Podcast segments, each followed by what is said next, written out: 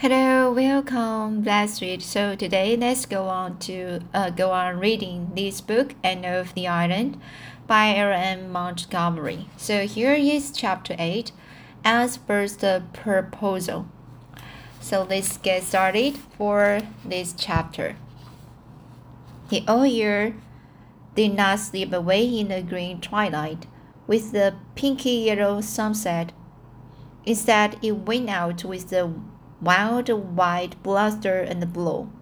It was one of the nights uh, when the storm wind hurtles over the frozen meadows and the black hollows and the moans around the eaves like a lost creature and drives the snow sharply against the shaking panes. Just the sort of night people like to cuddle down between their blankets and count their mercies, said Anne to Jane Andrews, who had come up to spend the afternoon and stay all night. But when they were cuddled between their blankets, in Anne's little porch room, it was not her mercies of which Jane was thinking. And she said very solemnly, I want to tell you something, may I?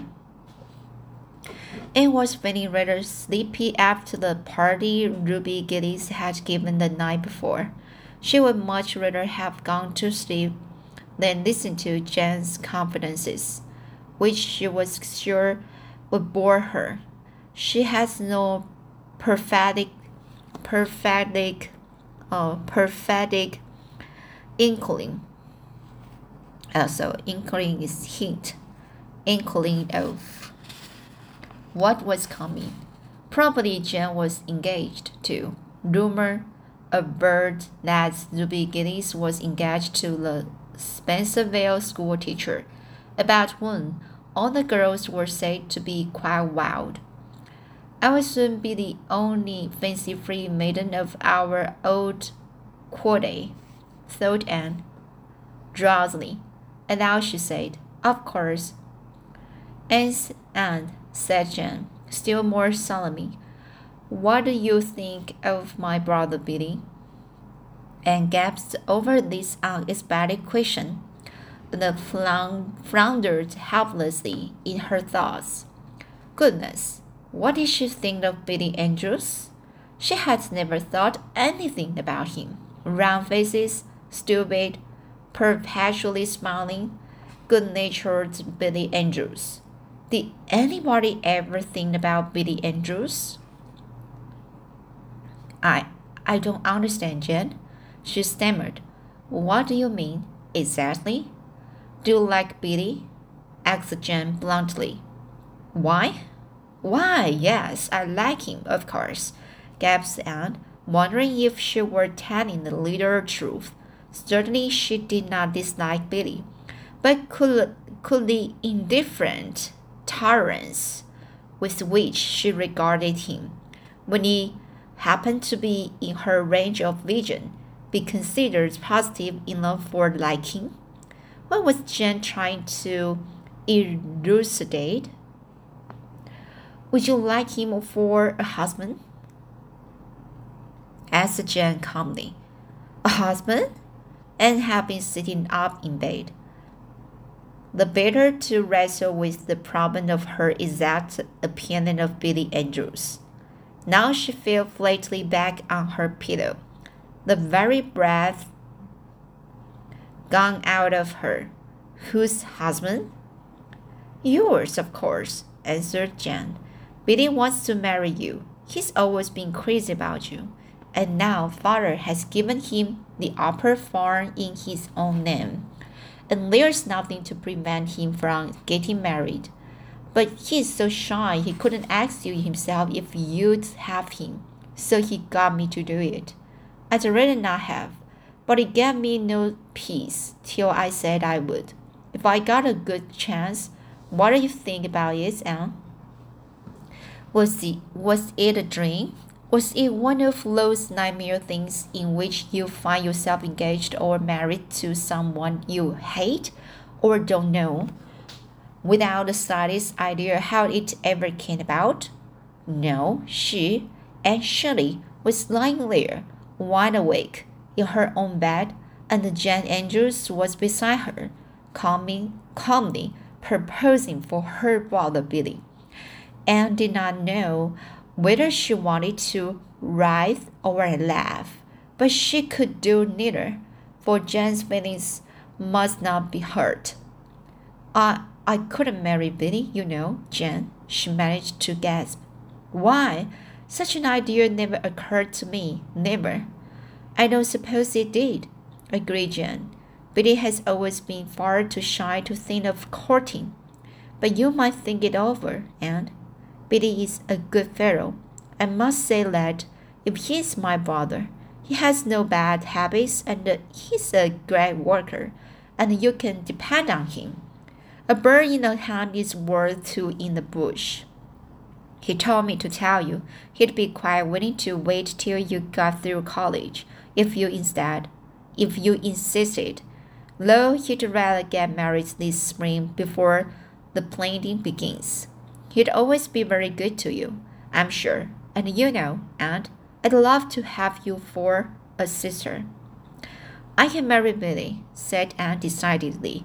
She had recovered his wits and was even feeling a little angry. It was all so ridiculous. There is no use thinking of it, Jan. I don't care anything for him in that way, and you must tell him so. Well, I didn't suppose you would, said Jane with a resigned sigh, feeling that she had done her best. I told Billy I didn't believe it was a bit of use to ask you but he insisted. Well, you've made your decision, Anne, and I hope you won't regret it. Jane spoke rather coldly. She had been perfectly sure that the enamored, enamored Billy had no chance at all of inducing Anne to marry him. Um, so Jane spoke rather coldly. She had been perfectly sure that the enamored Billy had no chance at all of inducing Anne to marry him. Nevertheless, she felt a little resentment that Anne Shirley, who was, after all, merely an adopted orphan, without kith or kin, she refused her brother, one of the Avonlea Andrews. Well, Pride something sometimes pride sometimes goes before a fall. Jane reflected ominously, and permitted herself to smile in the darkness over the idea that she might ever regret not marrying Billy Andrews. I hope Billy won't feel very badly over it, she said nicely. Jane made a movement as if she were tossing her head on her pillow. Oh, he won't break his heart. Billy has too much good sense for that. He likes Nettie. He not likes Nettie Brew pretty well, too. And the mother would rather he married her than anyone. She's such a good manager and a saver. Saver. She's such a good manager and a saver, I think. Well, Billy is one sure you won't have him. He will take Nettie. Please don't mention this to anyone. Would you, Anne? Certainly not, said Anne, who had no desire whatever to publish about the fact that Billy Andrews wanted to marry her, preferring her, when all was said and done, to Nettie Bruette. Nettie Bruette. And now I suppose we'd better go to sleep, suggested Aunt Jane. To sleep went Jane easily and speedily, but though very unlike Macbeth. In most respects, she had certainly contrived to murder sleep for Anne. That proposed to damsel lay on a wakeful pillow until the wee smalls. But her meditations were far from being uh, romantic. It was not, however, until the next morning that she had an opportunity to indulge in the good laugh over the whole affair. When Jane had gone home, still with a hint of frost in her voice and manner, because Anne had declined so ungratefully and decidedly the honor of an alliance with the House of Andrews, Anne retreated to the porch room, shut the door, and had her laugh out at last. If I could only share the joke with someone, she thought, but I can't. Diana is the only one I'd want to I'd want to tell, and even if I hadn't sworn uh, secrecy to Jan, I can't tell Diana things now. She tells everything to Fred. I know she does well. I've had my first proposal. I supposed it would come someday, but certainly never thought it would be by proxy. It's awfully funny, and yet there's a sting in it too, somehow. Anne knew quite well wherein the sting consisted, though she did not put it into words. She had had her secret dreams of the first time someone should ask her the great question, and it had, in those dreams, always been very romantic and beautiful, and someone was to be very handsome and dark eyed, and distinguished looking and eloquent. Whether he were, were Prince Charming to be enraptured with yes or one to win a regretful, beautifully worded, but helpless refusal must be given.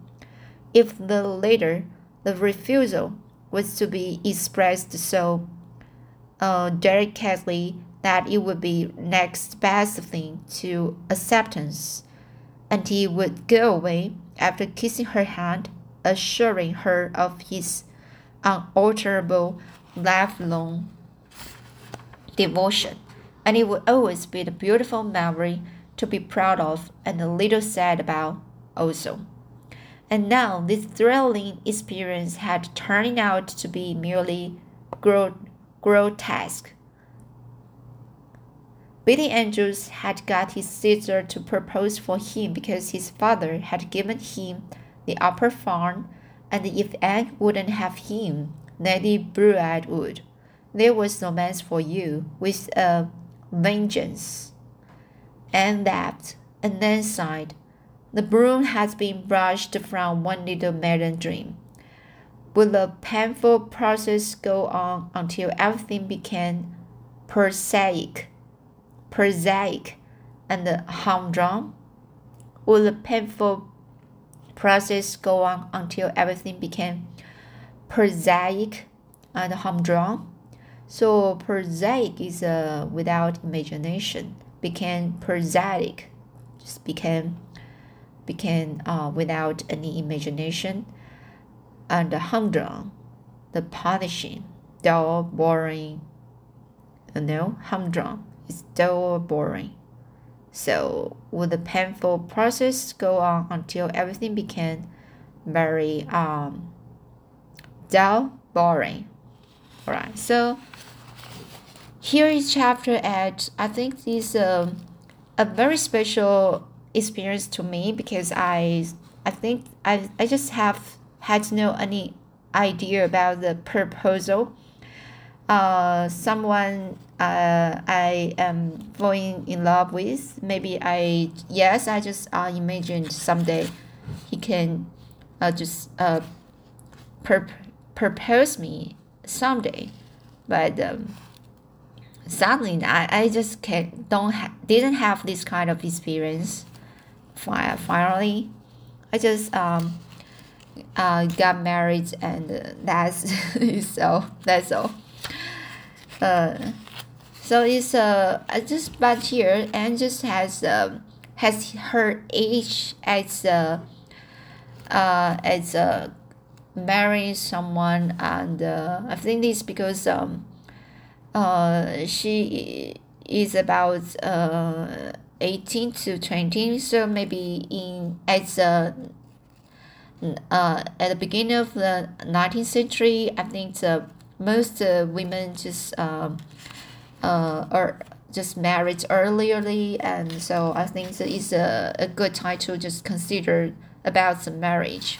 All right so let's chapter 8 and uh, this uh, experience maybe is uh, very good to just discuss and share with other people. Uh, someone has has this kind of uh, uh, uh, uh, experience about the proposal. All right. So I will read chapter nine next time. See you next time.